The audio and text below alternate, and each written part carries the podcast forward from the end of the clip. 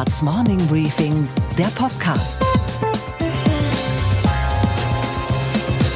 Einen schönen guten Morgen allerseits. Mein Name ist Gabor Steingart und wir starten jetzt gemeinsam in diesen Sonntag. Heute ist der 14. April. Die BASF in Ludwigshafen ist mit ihrer über 130-jährigen Geschichte eines der bedeutendsten und auch traditionsreichsten Unternehmen des Landes. Und der neue Vorstandsvorsitzende Martin Brudermüller ist mit seiner Vitalität und Entschlossenheit ein Manager, bei dem das Zuhören lohnt. Wir haben aber auch gesprochen über den anderen großen Chemiegiganten, die Bayer AG in Leverkusen, und warum er mit dem dortigen Management lieber nicht tauschen möchte.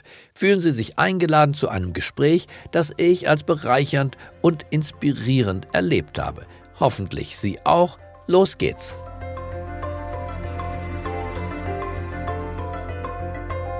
Einen schönen guten Morgen, Herr Brudermüller, Vorstandsvorsitzender der BASF. Guten Morgen, Herr Steingart. Herr Brudermüller, erste Frage kann gar nicht anders sein. Sie sind im Wirtschaftsbeirat der Grünen, der Umweltschutzpartei und zugleich nennt man Sie den John Wayne der BASF. Meine Frage, wer sind Sie eigentlich? Ich bin Martin Brudermüller, und 30 Jahre lang bei der BASF und mein Herz schlägt für die Chemie und für die BASF. Aber wie kann man Umwelt und John Wayne miteinander verknüpfen? Die Grünen sind so wenig John Wayne, wie man sich das überhaupt nur vorstellen kann. Herr ja gut, also wenn ich bin jetzt kein John Wayne-Fan, aber wenn John Wayne auf dem Pferd reitet, dann reitet er vielleicht voran und man sieht ihn und er hat auch eine Richtung, wo er hingehen will. Und ich glaube, wenn man diese Assoziation vielleicht ein bisschen nimmt, wir wissen eigentlich, was wir wollen, wir artikulieren unsere Interessen und äh, insofern passt es vielleicht. Ja, und der Wirtschaftsrat der Grünen in der Tat, ich bin da reingegangen, habe das Dialogangebot der Grünen angenommen. Äh, ich glaube, wir brauchen viel mehr Dialog zwischen Industrie und äh, Politik. Was mir gefällt, ist, dass äh, die Grünen hier einen Kreis gegründet haben, der sozusagen sehr nah an der Fraktion der Grünen hängt. Auch mit dem klaren Angebot, wir können Politik eigentlich nur machen, wenn wir sie gemeinsam nachher mit der Industrie umsetzen. Und genau darum geht's. Kommen wir vielleicht ja nachher auch drauf. Die Industrie muss ihren Teil machen. Sie braucht aber auch politische Rahmenbedingungen, dass sie das nachher, was sie auch an Innovation entwickelt, dann nachher auch wirtschaftlich betreiben kann. Und insofern freuen wir uns, dass wir mit den Grünen jetzt auch einen Dialog haben, den wir mit den anderen Parteien vielleicht schon die ganzen Jahre etwas intensiver hatten. Wenn man mit ihren Vorgängern gesprochen hat, Kurt Bock und davor Herrn Hamprecht, dann hatte ich oft das Gefühl, in der Hochphase jedenfalls, der Bayer AG gab es neidische, bewundernde Blicke nach Leverkusen und so mancher Vorstandsvorsitzender der BASF wäre vielleicht lieber Vorstandsvorsitzender von Bayer gewesen. Damals das wertvollste Unternehmen der Welt. Heute, Herr Brudermüller, ist es zu deutlich, wenn man sagt, Sie wollen auf gar keinen Fall tauschen? Also zunächst mal, ich weiß, ja meine Kollegen beide sehr gut. Die waren beide auch richtig stolze Vorstandsvorsitzende der BASF. Ja, und Sie haben recht, wir wurden ja früher dann, als, äh, sagen wir mal, sich die Geschicke getrennt haben, auch mal lange der müde Rohstoffladen genannt. Ich glaube, das hat sich schon deutlich geändert. Wir sind ein äh, sehr interessantes, spannendes und auch innovatives Unternehmen. Aber die Aktie der Bayer AG war Ihnen ja weit weggeschossen. Ja, das lag auch so ein bisschen drin, dass natürlich das Thema Pharma und Pflanzenschutz auch so ein bisschen mehr Glamour hatte, als, sexy. sagen wir mal, sexy, als äh, Rohstoffe zu machen. Insofern haben sich die Geschicke der Firmen wirklich weit auseinanderentwickelt und unsere äh, Geschäftsaktivitäten sind halt viel breiter. Deswegen ist unsere Strategie auch eine andere als die von Bayer. Und äh, ich wollte auf keinen Fall tauschen. Aber egal, was oberhalb des Rheins passiert, ich bin gern bei der BASF. Haben die bei Bayern Fehler gemacht? Äh, das glaube ich, kann man so nicht sagen. Ähm, kann ich auch nicht bewerten, weil ich natürlich auch in die ganzen, ähm, sagen wir mal, Überlegungen nicht, natürlich nicht involviert war. Ich glaube, aus der Situation und der dem Portfolio der Bayer war das ein Schritt, der durchaus gewissen Sinn macht, äh, sagen wir mal, sich hier verstärken und die zwei Teile passen natürlich gut zusammen. Stimmt das denn, dass Sie das auch überlegt haben, nicht Sie als Person, obwohl Sie ja früher für Strategie auch zuständig waren, dass der Fall Monsanto kaufen oder nicht kaufen bei Ihnen auf dem Tisch des Hauses lag? Also Herr Steingart, was man immer macht in so einer Situation oder generell ist natürlich alle möglichen Optionen und Szenarien zu bewerten. Das haben wir natürlich auch bewertet. Aber ich muss Ihnen ganz ehrlich sagen, wenn Sie ein breites Portfolio wie von der BASF haben, und Sie würden diesem Geldeinsatz nur für eines der Geschäfte machen, dann bluten sie in den anderen Geschäften komplett aus. Das heißt, es hätte eigentlich vom Proporz zu unserem Portfolio so ein großer Schritt eigentlich überhaupt nicht gepasst.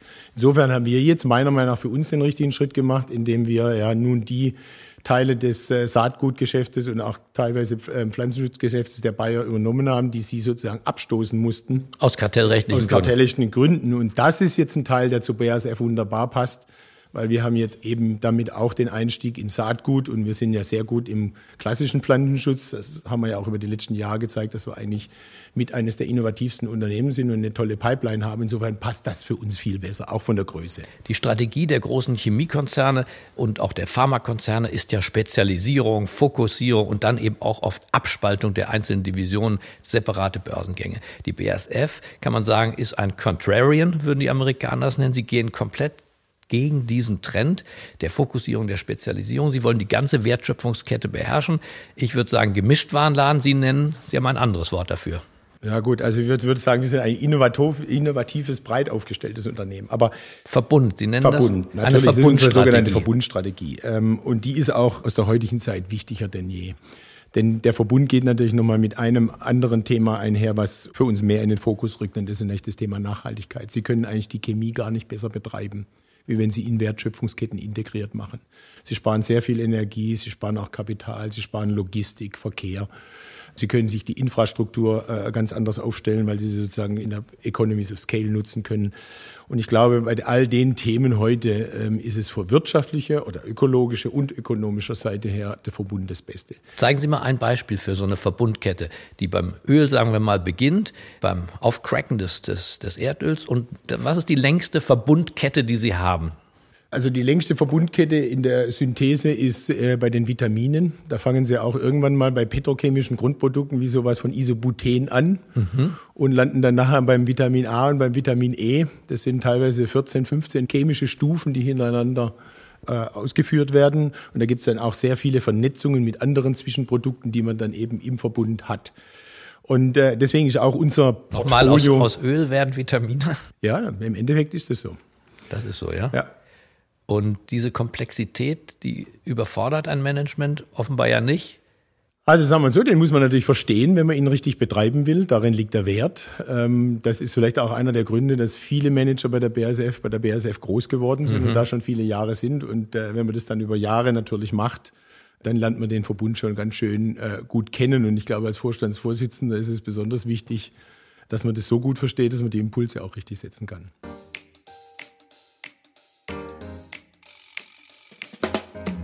Eine Sache, die neu dazugekommen ist, ist, dass die Gesellschaft eine tiefe Sehnsucht hat, das Ölzeitalter zu verlassen, auf Elektromobilität setzt und dafür Batterien braucht. Und die BASF steht ja offenbar kurz davor, groß, im großen Stil in die Batteriefertigung einzusteigen. Warum gerade Batterie? Passt das zu Ihnen? Das passt gut, weil eine Batterie eigentlich nichts anderes ist als ein kleiner chemischer Reaktor. Und insofern ist, sagen wir mal, das Schicksal der Elektromobilität ganz stark damit verbunden, was die Chemie hinbekommt, um Batterien noch leistungsfähiger zu machen. Es geht ja darum, nicht nur, dass die Batterien billig werden oder preiswerter werden, sondern sie müssen auch in ihrer Leistungsfähigkeit nochmal zunehmen. Sie müssen, was die Ladezyklen anguckt, eine, eine lange Lebenszeit haben und sie müssen sich dann auch noch schnell laden lassen. Das ist chemisch nicht ganz so einfach, weil diese Ziele nicht unbedingt immer einhergehen miteinander. Ja, bislang ja gar nicht einhergehen. Ja, doch, das tun sie schon. Aber sagen wir mal, man kann nicht gleichzeitig schnellladend haben, billig und äh, auch noch äh, langlebig. Das ist nicht ganz so einfach. Das ist ein sehr differenziertes Ausklügeln des Systems. Und insofern ist das ein großes Innovationsfeld. Und wenn Sie den Markt angucken, wenn wir mal sagen, in 2025 10 bis 15 Millionen Fahrzeuge, dann reden wir über einen Markt von 700.000 bis eine Million Tonnen Batteriematerialien mit einem Wert von über 25 Milliarden. Dann sucht sich natürlich in Chemiemärkten seinesgleichen. Das heißt, es ist von der Größe, vom Wachstum ein spannendes Feld, weil es eben auch noch innovativ ist und damit passt wunderbar zur BASF. Und Sie werden dann Teil der Wertschöpfungskette der Autoindustrie. Na gut, das sind wir ja heute schon, weil wir sind heute mit 19 Prozent unseres Umsatzes für Automobil der größte Chemie- und Materiallieferant in die Automobilindustrie weltweit. Und, und danach? Was meinen Sie danach? Wenn die Batteriefabrik steht und wenn sie wirklich. Na gut, wenn, also äh, wir werden natürlich dann irgendwann, können Sie dann mal sagen, gehen die Katalysatoren runter, wenn Sie Verbrennungsmotoren mhm. nicht mehr brauchen. Dafür brauchen Sie äh, mehr Batteriematerial. Also insgesamt hat ein Elektroauto mehr Chemie im Auto als ein Auto mit Verbrennungsmotor. Und das ist im Prinzip für die chemische Industrie natürlich ein positives Szenario. Viel Innovation und viel Menge. Und insofern wollen wir natürlich, und das ist unser Anspruch, das mitgestalten äh, äh, mit den Automobilfirmen. Und der Bundeswirtschaftsminister hat ja eine Milliarde ausgelobt oder bereitgestellt für einen Bau einer Batteriefabrik in Deutschland. Ja, man muss noch mal ein kleines bisschen, äh, da holpert die ähm, mhm. Politik und die Medien manchmal auch drüber. Das ist ja eine Kette. Das heißt, es fängt an bei den Batteriematerialien. Das ist das, was die BASF macht. Das ist ungefähr 70 Prozent des Materialwerts einer Batterie. Dann machen sie die Batteriezelle. Das ist normalerweise das, wo jetzt auch die asiatischen Hersteller sozusagen dominieren. Und dann machen sie aus den Zellen die Battery Packs, die normalerweise die OEMs dann auch selber machen, weil das ihre Differenzierung ist.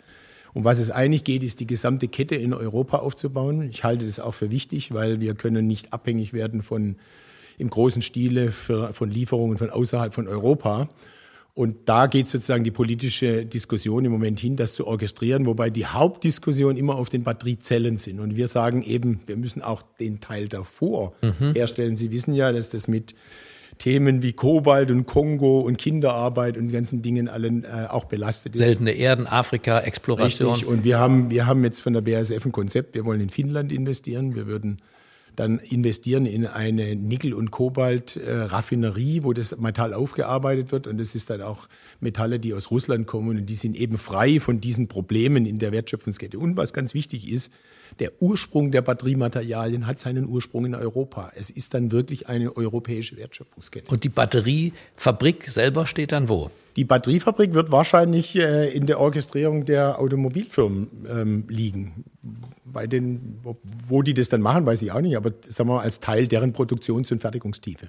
Aber die Batterieherstellung wird dann ein wesentliches, auch neues Geschäftsfeld für BASF.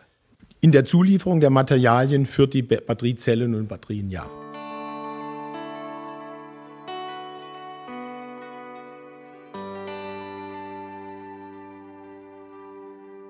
Sagen Sie, und Herr Brudermann, Sie müssen sich ja damit beschäftigen, dass es auch konträre Meinungen dazu gibt. Es gibt Leute, die sagen, mit der Batterie wird das nichts werden, weil Elektrifizierung ja, aber nicht mit Batterie, sondern mit dem Wasserstoff. Das heißt, der Kraftstoff wird tatsächlich wie heute auch ins Auto getankt und die Energie entsteht im Automobil und nicht außerhalb in einer Fabrik und wird dann künstlich ins Auto reintransportiert, wie es die Batterie ja darstellen würde. Also wenn Sie direkt auf die Energieeffizienz schauen, dann gibt es nichts Besseres, als elektrisch zu fahren. Alle anderen Wege über Brennstoffzelle sind wesentlich weniger gut im Wirkungsgrad. Aber es ist doch auch ein Elektroauto. Ja, aber es wird natürlich sehr viel komplexer. Sie müssen vorher den Wasserstoff herstellen, das heißt durch mhm. Elektrolyse vom Wasser. Das ist eine hohe Investition, ist übrigens auch eine hohe Energie, die Sie da reinstecken müssen, ein Wassermolekül zu legen. Nicht umsonst ist CO2 und Wasser stabilen Molekülen, deswegen sind sie in der Natur so verbreitet. Das heißt, wenn Sie die sozusagen dann spalten wollen, brauchen Sie viel Energie. Da geht der erste Teil hin. Dann brauchen Sie eine relativ aufwendige äh, Infrastruktur für Wasserstoff. Wasserstoff ist auch kein ganz ungefährliches Medium. Und die Investition im Auto für eine Brennstoffzelle ist auch nochmal höher als für ein elektrisches Auto. Ich glaube dass zwar, dass es beide Technologien geben wird, aber für die Massenmobilität und für billige Auto glaube ich, dass es elektrisch ist. Aber wir haben natürlich auch Themen wie Lkw-Transport, äh, wo das mit Batterien deutlich schwieriger wird. Und vielleicht auch in Premium-Autos, wo man sich das leisten kann, wird es vielleicht auch eine, eine, Brennstoffzelle und Wasserstoff nebenher geben. Ich glaube aber, dass die Hauptinnovation Richtung Elektroauto Okay, also für Sie ist dieser Disput, der ja unter Wissenschaftlern noch ausgetragen wird, für Sie ist das ökonomisch entschieden. Also ich glaube, das ist auch das, was wir äh, von den vielen Dialogen mit der Automobilindustrie so hören. Sie setzen im Wesentlichen auf Elektromobilität. Die BASF war auch in dem Thema Brennstoffzellen schon aktiv. Wir haben da auch Technologie. Sie hat sich dann aber eben marktseitig nicht so entwickelt, wie wir das wollten, während nun die Elektromobilität ja einen richtigen Ran hat. Also wir sind präpariert für beide Themen, aber ich glaube, das Hauptgeschäft wird auf der Elektromobilität kommen. In gewisser Weise sind Sie abhängig davon, dass die deutsche Automobilindustrie auch diesen Turnaround, diesen Transfer von der alten Verbrennungswelt in die neue elektrifizierte Welt schafft. Sind die Autofirmen Ihrer Einschätzung nach gut unterwegs? Also ich glaube, Sie haben spät begonnen und hier sind wir natürlich auch bei dem Thema, was eine ganz konsequente Orchestrierung von China erfährt. Die Chinesen bauen die Elektromobilität wirklich strategisch auf, auch mit einem ganz langfristigen Plan. Und das haben wir, glaube ich, relativ spät erst erkannt. Ich glaube aber, dass die Automobilfirmen jetzt schon ganz gut unterwegs sind und auch relativ schnell unterwegs sind. Sie werden noch abgehängt besteht diese Chance noch? Herr Dies hat neulich in einem Handelsblatt-Interview gesagt, 50-50, das fand ich eine beängstigende Zahl. 50-50 äh, ist ja äh, Spiel, Spielcasino eher als Unternehmensführung. Ich hoffe, Ihre Entscheidungen sind nicht 50-50 Entscheidungen. Also das kann, ich, kann er natürlich beurteilen. Ich kann ja die äh, Wettbewerbsfähigkeit des Automobils nicht wirklich beurteilen, bin ja nicht von dem Fach. Aber sagen wir mal, aus unseren Dialogen wird eigentlich schon klar, dass, sagen wir mal, die Schwerpunkte der Entwicklung da reingehen. Und ich glaube, die machen auch alle einen ganz guten Job. Im Endeffekt wird es natürlich nachher davon auch abhängen, in welchen Märkten die Autos dann auch äh, Kundeninteresse haben. Denn ich meine, hier in Deutschland sind wir noch sehr verhalten, was die Elektromobilität angeht, was den Konsumenten angeht. Ich glaube, davon wird es auch sehr stark abhängen. Aber ich denke, die sind gut unterwegs.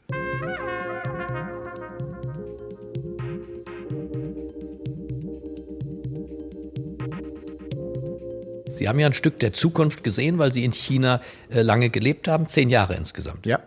Nicht ganz richtig Nicht ganz. auf Festland äh, China, äh, sondern in Hongkong, der Enklave, die dann wieder chinesisch wurde. Dennoch, Herr Bruder Müller, das war Teil Ihres Aufgabenfeldes dort. Sie waren zuständig für die Asien-Operation dieses Weltkonzerns. Was haben Sie da gesehen? Was für ein Gefühl haben Sie im Kopf, wenn Sie an China denken? Zukunft?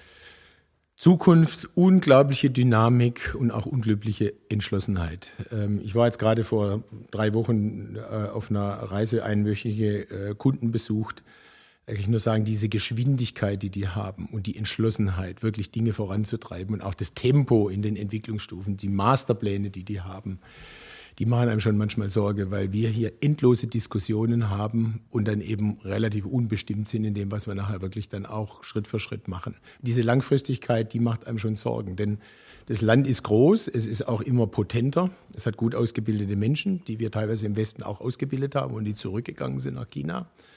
Und das zusammengebracht äh, wird in einem System, was sich dann genau auf ein Ziel ausrichtet da ist schon eine gewisse äh, Überlegenheit dieses Systems da, äh, Zukunftsherausforderungen richtig anzunehmen. Und da muss ich meiner Meinung nach Deutschland, Europa überlegen, was die Antwort darauf ist. Wie kann das sein eigentlich? Wir haben ja die DDR in der Bundesrepublik aufgenommen, 16 Millionen Bundesbürger, und bis heute hat es ja keiner dieser Menschen in einen Vorstand zum Beispiel geschafft, eines DAX-Konzerns. Wir haben immer noch das Problem, dass Leute, äh, die in der Planwirtschaft groß geworden sind, nicht diesen Innovationstrieb, diesen Ehrgeiz, äh, jedenfalls an der Spitze der Pyramide entwickelt haben. In China scheint diese Jahre der Planwirtschaft und des grauen Mao-Kommunismus an den Leuten ganz anders vorbeigegangen zu sein. Haben Sie eine Erklärung dafür, warum die Chinesen jetzt so ehrgeizig, so emsig, auch so fleißig sind? Also ich glaube, wenn wir auf China gucken, dann sehen wir natürlich immer diese Planwirtschaft. Ich glaube, wenn man als Chinese in seinem eigenen Land ist und sein eigenes Leben anschaut, dann ist das gar nicht der dominierende Faktor. Es gab sehr viel Verbesserung von Lebensqualität. Es gibt äh, große Chancen, die können mittlerweile reisen. Sagen wir mal, sehr viele dieser der Dinge, die ein, ein Individuum, ein Mensch eigentlich für sich persönlich erträumt, bekommt ein Chinese ähnlich wie wir. Da gibt es eben ein paar Dinge, die man halt nicht so ganz einfach in China tun kann. Aber ich glaube, die, die Wertigkeit wird äh, letztendlich äh, anders gesehen. Und äh, ich glaube, vielleicht haben wir einen großen Fehler im Westen gemacht, weil wir haben immer gedacht, dass Innovation bedeutet, muss, muss ein freiheitlicher Mensch sein, der das Fell gegen den Strich bürstet und der kreativ sein muss und deswegen alle Freiheitsgrade haben müssen. Das schaffen die Chinesen in ihrem System nicht. Und ich glaube, das müssen wir jetzt gerade lernen, dass die äh, Chinesen in diesem System ebenfalls sehr, sehr innovativ sind. Also Innovation. Brillante, brillante, Wissenschaftler meiner Meinung nach, auch in den einigen technologischen Feldern, äh, was die ganze äh, künstliche Intelligenz angeht, Quantum Computing. Ich glaube, diese Themen, das ist alles sehr, sehr weit gediehen in, in China. Und da würde ich keine Wette machen, ob China oder Amerika hier vorne liegt. Und Innovation ohne System Freiheit. Innovation ohne Freiheit funktioniert also auch. Naja gut, es gibt halt auch gewisse Freiräume, äh, die dann da auch gewährt werden für, für Menschen, die das machen. Wollen die Chinesen uns schlagen eigentlich? Ja, das wollen sie, weil es ein, ein langes historisches Gedächtnis gibt. Also erstens mal möchte China seinen Platz in der Welt zurück und das heißt, sie ist die dominierende große äh, Macht, auch im Sinne von, sagen wir mal, Anteil an der globalen Volkswirtschaft oder um GDP. Und es gibt natürlich auch äh, in der chinesischen Historie keine besonders guten Erfahrungen mit dem Westen. Und äh, ich glaube, das ist schon der Antrieb und der Ehrgeiz der Nation und der Chinesen zu sagen, wir holen uns diesen Platz in der Welt zurück.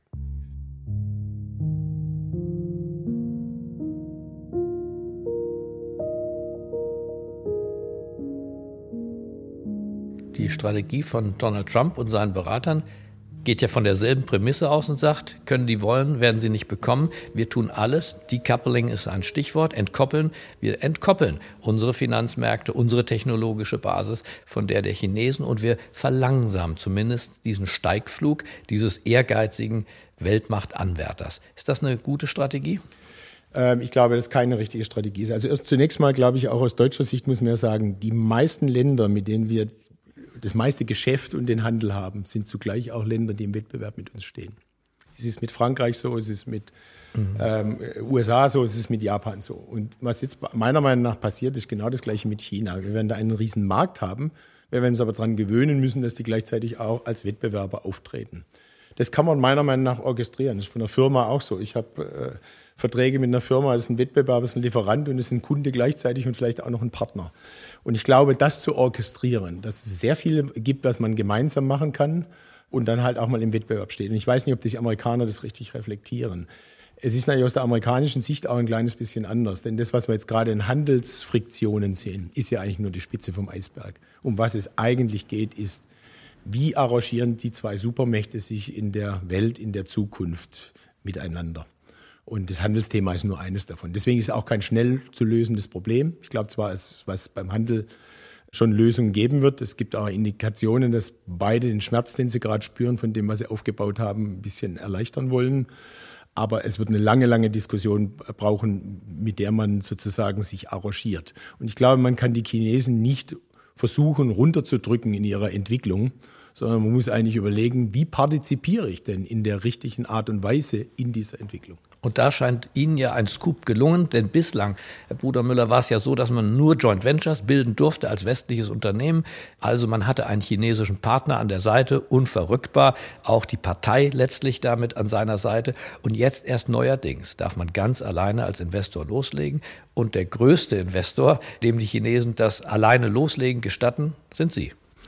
Ja, in der Tat. Und ich glaube aber, das ist ähm, ganz stark verbunden mit der Strategie der BASF und dem Verhalten der BASF über lange, lange Jahre. Wir sind 135 Jahre in China. Wir haben immer darauf geachtet, dass wir in guten und in schlechten Zeiten ein verlässlicher Partner ist, sind für China. Ähm, das wird jetzt in gewisser Weise auch belohnt. Deswegen sind wir das erste westliche Unternehmen, was in der Tat die Möglichkeit erhält, einen großen Chemieverbundstandort aufzubauen mit einem sogenannten Steamcracker. Das ist diese große Maschine am Anfang der Wertschöpfungsketten, die sozusagen die Chemiebausteine dann äh, produziert. Und hier gab es in der Tat in der Vergangenheit eine Beschränkung auf maximal 50 Prozent Anteil für ein äh, westliches Unternehmen. Und das dürfen wir jetzt wirklich allein machen. Insofern werden wir jetzt in Guangdong mit einer Investition von ungefähr 10 Milliarden US-Dollar bis 2030 einen sehr, sehr großen Standort aufbauen, der an die Größe von Ludwigshafen rankommen wird.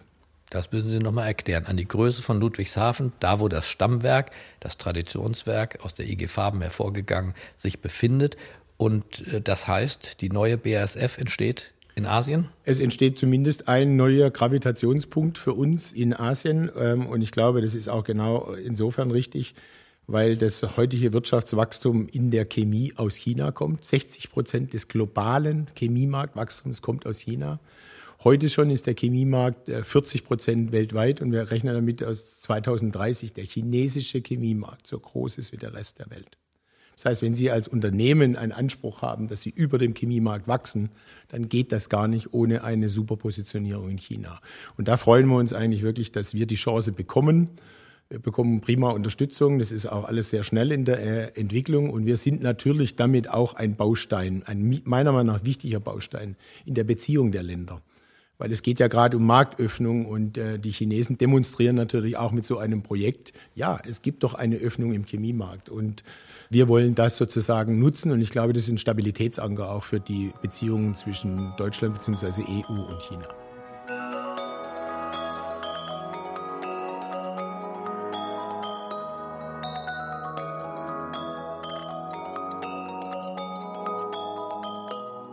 Und diese 10 Milliarden Investition bis 2030, die ist auch sicher vor Enteignung politisch anders gelauteten Beschlüssen äh, des Volkskongresses? Also ich muss ganz ehrlich sagen, dadurch, dass ich so lange in China war, ich nehme die Chinesen immer als sehr pragmatisch wahr. Wenn das sowas kommen würde, ich glaube, dann haben wir ganz andere Probleme in der Volkswirtschaft weltweit. Ich glaube nicht, dass äh, das eine wirkliche echte Gefahr ist. Ähm, wir haben heute 10 Prozent von unserem Umsatz in China. Ich werde öfter mal von einem Investor angesprochen, ob das nicht ein zu großes Klumpenrisiko wäre jetzt sozusagen einen Anteil von 20 Prozent in China zu haben. Ich muss sagen, aus, aus meiner Sicht ist das Problem und das Risiko Europa. Ich habe 40 Prozent des Geschäftes in Europa in einem Markt, der nicht mehr schnell wächst. Das ist das Klumpenrisiko. Das ist eher das Klumpenrisiko. Insofern, sagen wir mal, geht es um die Balance und natürlich das Partizipieren in allen Chancen. Wir wollen auch in Europa weiter wachsen und wir haben gerade über Batteriematerialien gesprochen, gibt es auch tolle Chancen. Aber wir müssen es eben auch zusätzlich in China tun. Und Kann einer Ihrer Nachfolger Chinese sein, wenn die weltweiten Gewichte sich so verschieben und für Sie ein Gravitationszentrum, wie Sie sagen, dazukommt? Also wir sind eigentlich sehr äh, stolz darauf, dass sich der Anteil von Nichtdeutschen in der BASF-Führungsriege eigentlich stetig erhöht hat. Und äh, wir haben jetzt gerade jüngst auch den, den ersten Präsidenten äh, innerhalb des BASF-Führungsteams als Chinesen nominiert. Also das ist eine Entwicklung, wir werden immer internationaler. Und wer dann nachher der Beste ist für einen der zukünftigen äh, CEOs, das wird man sehen. aber kann es ein Chinese auch sein oder wird das, weil Sie sagen, unsere Wurzeln sind äh, deutsch, das muss ein Deutscher sein? Nein, ich glaube nicht, dass das äh, zwangsläufig immer ein Deutscher sein muss. Also ein Chinese ist für Sie denkbar? Jeder, jeder ist denkbar, der gut ist. Und ich hoffe, wir wählen dann den Besten für die BASF aus.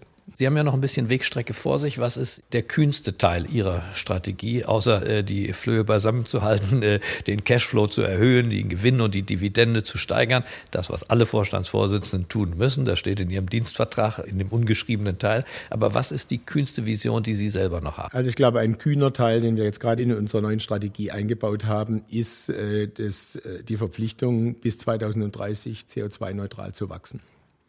Und ich glaube, das ist ein wichtiger Schritt von einem führenden mhm. Chemieunternehmen auch als Signal in die Gesellschaft hinein, dass wir wirklich, wir wollen weiter wachsen, unser Produktionsvolumen bis 2030 vielleicht sogar um 50 Prozent zu erhöhen, ohne mehr CO2 zu produzieren. Mhm. Das ist, glaube ich, eine ein neue, neue Positionierung. Äh, wir sehen da eine Chance, ist auch eine Herausforderung, ist sehr ambitioniert. Das bedeutet, dass wir neue Technologien entwickeln müssen, die CO2-ärmer sind. Das wird auch eine Zeit dauern.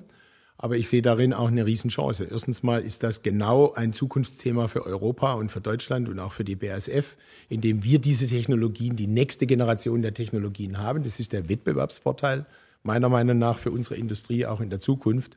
Und es ist zugleich auch ein Ausdruck, dass wir Verantwortung mit übernehmen, äh, Maßnahmen zu ergreifen gegen den Klimawandel. Und Ihren Sitz im Wirtschaftsbeirat der Grünen hätten Sie damit auf Lebzeit gesichert? Das weiß ich nicht auf Lebzeit, äh, denn äh, Sie haben vielleicht schon auch schon gehört, wenn man dreimal nicht da war, dann wird man ersetzt. Ja, und Sie waren schon wie oft nicht da? Ich war immer da. Es waren jetzt zwei Sitzungen und ich war bisher immer da. Sehr gut. Ihren anderen Spitznamen haben wir ja kurz eingangs erörtert, der John Wayne der BSF. Äh, das heißt ja auch, John Wayne macht auch äh, nicht so viele Gefangene, sondern äh, schießt scharf. wenn, wenn, ihr, wenn ihr traditioneller Mitbewerber in Leverkusen vom Pferd fällt, wären Sie bereit, auch größere Teile, vielleicht auch eine Bayer AG zu übernehmen? Das macht überhaupt keinen Sinn von dieser Größenordnung. Ich habe es vorhin gesagt, wir haben ein, ein Portfolio und wir sind ja jetzt eben die Firma ist billig im Moment, ja, Bruder, wir unter uns, Buchwert. Wir sind ja mit unserer Strategie jetzt auch beim Pflanzenschutz ein, ein wichtiger Spieler. Das ginge schon auch aus, äh, aus ähm, Antitrust-Gründen nicht. Aber Zukäufe sind für Sie ein Thema? Zukäufe sind immer ein Thema, aber auch ein bisschen weniger als in der Vergangenheit. Und wir haben vorhin über den Verbund gesprochen und gerade das organische Wachstum, der neue Verbundstandort in China ist auch ein gutes Beispiel für organisches Wachstum. Wir wollen ähm, mehr des Gewichtes auf organisches Wachstum legen. Und das heißt eigentlich, äh, wir haben eigene Verfahren, wir bauen eine Anlage, wir schreiben die in zehn Jahren ab und wenn wir die pflegen, dann betreiben wir die 50 Jahre. Dann ist das eigentlich von der Profitabilität für ein Unternehmen immer die beste Option. Dass man dann zusätzlich äh, Geschäfte arrondiert, wenn sich irgendwas Gutes ergibt, wo man das dann auch regional verstärken kann, werden wir das immer tun. Aber wir werden uns ganz stark auf den Verbund und unsere eigenen Stärken fokussieren. Was macht John Wayne jetzt über Ostern eigentlich? Sie arbeiten durch oder Nein, wird abgesattelt? Äh, abgesattelt, steige auch mal vom Gaul äh, ein paar Tage. Ähm, Wohin? Äh, werde nach Thailand fahren hm? für ein paar Tage. Und erholen und richtig abschalten. Geht das als Vorstandsvorsitzender oder wie viele Stunden sind Sie immer on the job? Also ich bin natürlich äh, schon viel unterwegs. Es war aber auch schon bevor ich Vorstandsvorsitzender war so. Äh, ich brauche Gott sei Dank nicht so wahnsinnig viel Schlaf und kann mich eigentlich ganz schnell regenerieren. Also wenn ich irgendwas Schönes am Wochenende mache, bin ich am Montag wieder ziemlich fit. Dann bedanke ich mich sehr für dieses Gespräch. Vielen Dank, Herr Brudermüller. Herr Steingart, vielen Dank.